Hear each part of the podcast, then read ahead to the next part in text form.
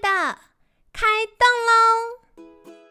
健康的一天从这里开始。本节目由好时好时提供。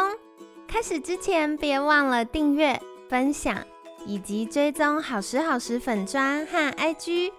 若想帮助心爱的人变健康，也欢迎一起加入健康管理师证照班的行列。有想听的主题或推荐的来宾，也欢迎来信许愿哟。让凯西陪你一起吃早餐，聊健康。嗨，欢迎来到凯西陪你吃早餐，我是你的健康管理师凯西。星期五快乐！哈哈哈哈接下来明天就星期六了，你们有什么样的周末活动吗？哎，对，题外话，重要的是先说，明天有特别节目哦，卖一个关子，我觉得蛮欢乐的，很适合周六吃早餐的时候闲散听一下，顺便顺便听。好，所以跟大家分享，今天想要跟大家分享的研究文献是刊登在美国医学会儿科学期刊的评论。然后呢，它的研究内容是在一岁时看荧幕的时间越长，三岁时得到自闭症的风险越高。所以他们就发现，在哪个时段看电子荧幕，可能比看荧幕的时间。跟自闭症的风险更有关。好，所以有一个日本的大型世代追踪的研究呢，刊登在美国医学会儿科学期刊上。他们的追踪呢，就是从宝宝一岁的时候，每天看电子荧幕的时间长度，追踪到三岁，男孩有比较高的自闭症的倾向的风险。好，所以他们就是看小朋友从一岁，如果看荧幕时间越长，那到三岁的时候，男孩有比较高自闭症倾向风险的几率是如何呢？它关联性是如何？嗯，这个研究采用了各种严谨的统计方法去验证这项发现，例如是。一岁的时候看荧幕的时间长短会增加三岁自闭症的风险，但是用三岁看荧幕的时间来做评估的话，则没有显著的关联性。还有啊，嗯，他们另外做了一个，就是每天看荧幕的时间，用不同的基准值来比较，结果都是显示看荧幕的时间越长，自闭症的风险越高。那大家这时候就想，完了。孩子在看就是三 C 的时候，在看影片呐、看动画、卡通的时候，是爸妈能够难得喘口气的时间。难道我们都要连这个时间剥夺了吗？所以这个研究我觉得也很棒，是他就分享说，根据统计分析呢，这份研究是非常重要的，它呈现重要而且可信的结果。但是要解释造成自闭症风险的原因，其实很不容易。所以呢。嗯，这个研究。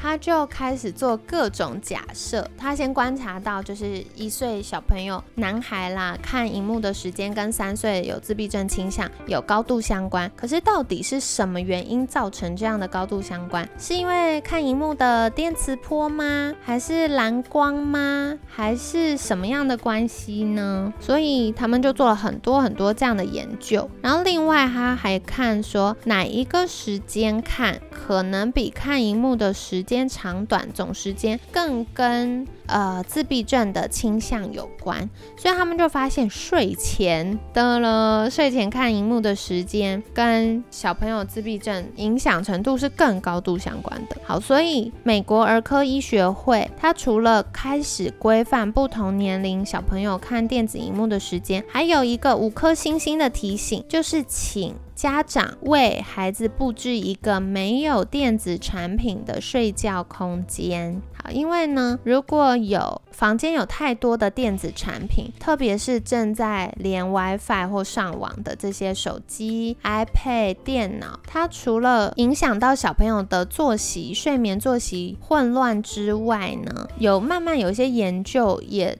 开始探讨到底电磁场对于大脑神经的影响。这个研究文献指出，自闭症的小朋友不仅有较高比例的睡眠问题，褪黑激素 （melatonin） 也有可能是跟自闭症相关的神经传导物质哦。所以，如果在晚上或者是睡前，或者是灯光昏暗的时候，使用电子荧幕、使用三 C 光线，这个蓝光呢？会抑制褪黑激素的分泌，增加入睡困难或者造成睡眠品质不佳。这个对成人来说也是一样的。那额外有一个分享，就是过去我们想到褪黑激素，就会想到它是帮助我们睡得比较熟，熟睡时间比较长，或者是熟睡的。品质比较好等等的，就是跟我们熟睡有关的大脑神经激素。但很有趣的是，褪黑激素呢，它有抗氧化的作用，它是很强效的抗氧化剂。然后最有趣的事情是，褪黑激素跟生长激素，生长激素在小朋友就是负责让我们生长、长高、长大、长壮。那对成人来说呢，它会负责很多修复的功能。所以褪黑激素跟生长激素的分泌昼夜节律的曲线，就是它一。天白天到晚晚上分泌高峰低峰的时间是大约大约重叠的。好，所以褪黑激素呢有很强的抗氧化功能，然后特别是在神经生长发育期间，如果分泌的比较少，它会没有办法让大脑的细胞抵抗比较大的氧化压力，进而影响到神经系统的发育。好，所以为孩子预备一个没有电子产品的睡觉空间是很重要的。好的，所以这个是研究文献所说的内容。那凯西想要分享的有几个部分是，现在有越来越多的科学研究开始探讨电磁场，就是比如说我们只要有接电线、有 WiFi，然后有电源的东西，都会有电磁场嘛。大家就会记得以前小时候那个。啊，上这是什么自然课吗？老师就会说什么左手右手，然后握住电池，然后它往那个的方向就是电磁场行进的方向，然后母大拇哥就是代表电流的方向，有没有？就是有个手势，我不知道大家有没有印象？好，所以说回来，如果在房间里放不可避免的，比如说像空气清净机啊、电扇啊这些，好像有点难避免，但我们也不会放在头旁边，对不对？然后再来，可能电灯或多或少有一点，但很长很长很长，大家忽略的就是电脑、iPad 跟手机，然后特别是电脑、iPad 跟手机。又会连接到，比如说 WiFi 啊什么的，然后它就会有比较强的电磁波。所以有越来越多科学研究就在想说，电磁波到底对我们的大脑神经有什么影响？现在这件事还是广泛在被医学界跟科学界争论的过程，因为科学家没有人敢说 no，就是不能用，因为完全都不能用，就说哦会致癌啊，大脑会怎么样啊，失智啊，失眠啊，完全不能用的话。话，我们的整个现代社会可能会出现极大的不便，或者是会有很大的衰退。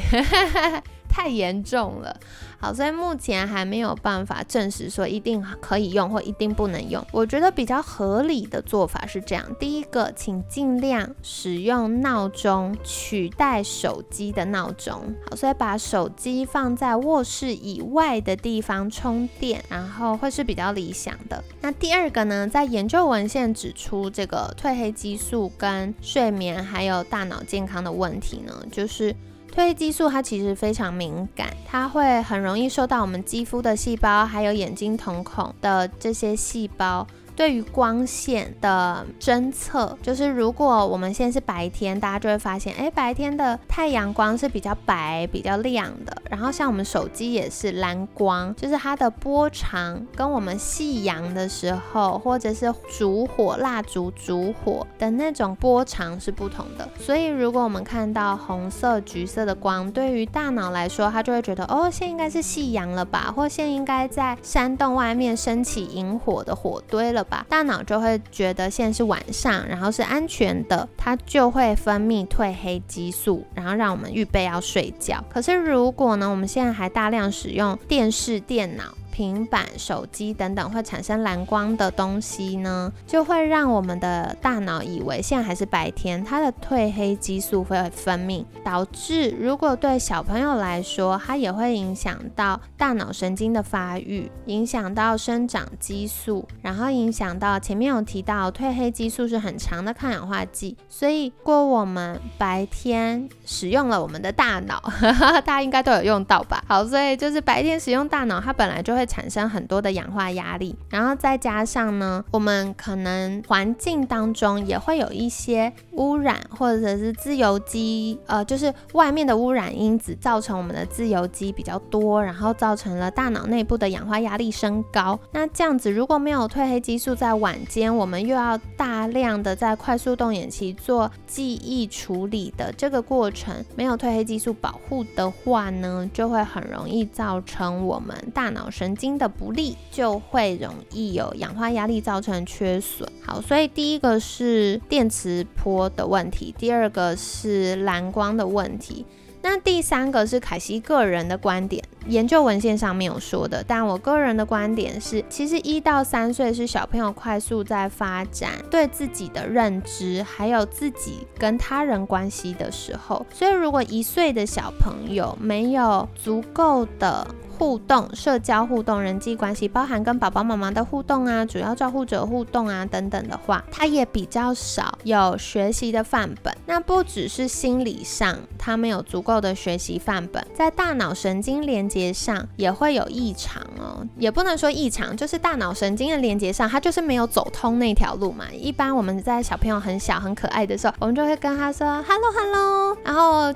或者是会瘙痒，就是啾咕啾咕这样子，就是会一直跟小孩玩，然后小孩就会笑，然后我们就会获得就是大脑的那个激励，然后我们就会更想跟小孩玩，所以它是双向的。那如果小朋友他长期是由三 C 保姆照顾，就是他的人际互动是不足的，那他大脑就没有这么多可以观测别人的表情，然后有视觉 eye contact 叫什么视觉接触嘛，就是啊，或者是肢体接触，人跟人互动，从音调去听对方情绪，这些所谓读空气的能力，大脑没有这些练习，它就不会把那条神经传导的路走通。所以也会有影响。那另外是科学研究发现，自闭倾向的小朋友，他的催产素分泌是比较不足的。所以第一个，他比较难跟人产生情感连接，就是所谓我们安全感、安全依附的部分。然后第二个呢，是他比较难换位思考，这不是他故意的，是。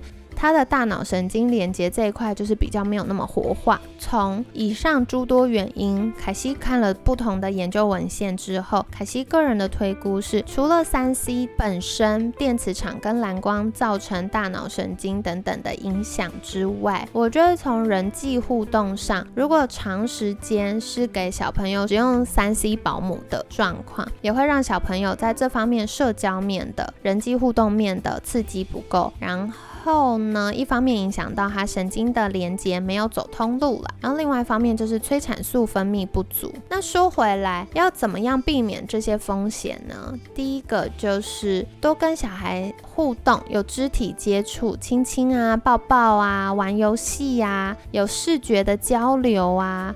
这些都会是增加孩子的神经传导，同时分泌催产素的方式。那另外呢，三 C 可不可以用？可以用，就是适度的使用。除了保护孩子的视力、保护他的大脑之外，也避免在睡前使用，影响到晚上的睡眠。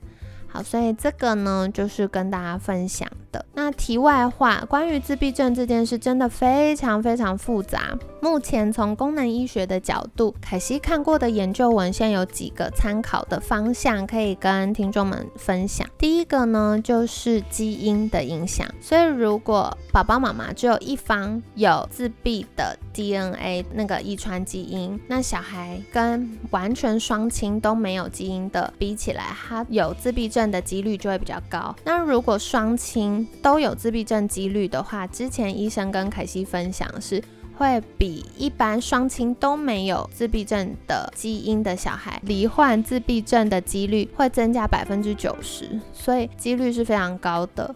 那基因检测呢？过去大家都会视为是一个。很花钱，然后又不干嘛的东西。但是现在随着精准医学、个人化的健康管理，可惜其实蛮鼓励大家，如果完全没做过的话，可以试着体验看看。那如果不知道找哪一家的话，你再私信我好不好？我就把我之前去做过好几家，就是推荐一家适合的给你，可以去玩玩看啦，多了解一点自己，然后多了解自己另一半或者了解小孩也蛮好的。好，所以一个是基因的确对于自闭症有很大的影响。那第二个呢，就是科学。学家也在研究多巴胺，就是大脑奖励机制，让孩子有动机去跟人家互动的那个大脑神经传导物质。还有催产素，催产素就是让我们建立安全依附、安全感，然后跟人产生情感连接的那个大脑神经传导物质，跟自闭症的关系。好，那新的这篇研究呢，今天跟大家分享就是褪黑激素跟自闭症的关系。好，所以褪黑激素是很重要，抗氧化剂会保护我们大脑，然后帮助我们好好睡觉哦。那最后最后一个是凯西的不科学观察，哈哈哈我服务自闭症小朋友的经验呢，就发现如果肠道健康、过敏改善，然后营养充足，对于缓解自闭特质，就是一些偏向缓解一些偏向。这样的症状是会有帮助的。可是，可是，可是，通常自闭症为什么这么困难？是因为它是复合形态，它不会只有一个自闭症，它可能还有注意力不集中，会有学习障碍，会有语言障碍等等。每个孩子的状况都是独一无二的。然后是高功能的还是一般型的自闭症也会不太一样。然后当然，营养的介入，身体健康对于他的神经传导，对于他的情绪、人际互动、学习一定会有帮忙。可是可不可以完全改善这件事？不一。定好，所以关键还是要回到专业医疗人员的评估。在功能医学领域，有的时候我们会考虑到，哎，怎么样促进他大脑神经的发展跟活化，降低呃氧化压力造成的大脑神经损伤。所以有的时候自闭症小朋友，如果他的配合度是高的，意愿是高的，我们有些医生也会考虑透过营养补充的方式去改善神经传导不良的现象。那最后呢，也会考。考虑说，哎，是不是用高压氧帮助小朋友的大脑发育的这一块神经传导啊，然后改善他大脑神经发炎呐等等。好，所以呢。这个就是跟大家分享的，从很多很多不同的面向，包含妈妈怀孕过程有没有农药、重金属，然后包含小朋友的饮食当中、生活当中有没有环境荷尔蒙、农药、重金属等等污染，有没有吃到食物过敏源，就是有非常非常非常多的面向会跟自闭特质，还有其实部分的过动。注意力不集中，现在医生广泛称为泛自闭的症候群。好，所以呢，嗯，这就是在节目上凯西跟大家分享的。那当然，如果大家有特别的疑问，也欢迎在私讯，凯西就会看怎么可以协助大家，或者是可以转介适合的医疗人员哦。那最终，不管是小朋友或大人。适度的使用三 C 都是重要的啦，因为在资讯发展阶段，大家不可能完全不用。可是考虑到眼睛啊，然后久坐久站造成代谢症候群、脑心血管的问题呀，或者是影响到睡眠啊等等的，就是还是要多多留意的。好的，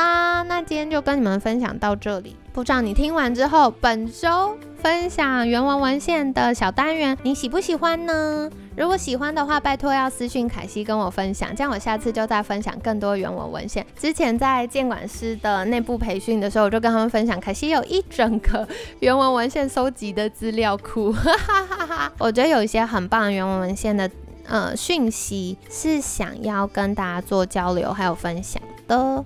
好，所以如果你觉得，这次我们做这样的节目规划，这样的新尝试，你是喜欢的，拜托在私讯凯西哦，给我一点回馈。那当然，如果你想要有什么样节目新的形式，然后或者是你想更了解的资讯，都欢迎再跟我说。那这样子，我们在节目企划的时候就可以有一些新的尝试跟调整。那当然，就是为什么会想做凯西陪你吃早餐，其实还是最希望可以在每天短短十几二十分钟，有一小段陪伴大家的机会，然后也分享一些健康小知识。好，所以节目的形式慢慢都会有一些调整在优化。可是呢，关键还是你们觉得如何啦？所以很需要知道你们的想法哦。那当然别忘了，一定一定一定要记得，听完节目之后顺手转分享给你想到的前五个人，哈哈哈哈！赶快分享起来。然后当然也可以到凯西陪你吃早餐的听众专用信箱，或者是好时好时的粉砖给我们一些回馈。然后欢迎追踪。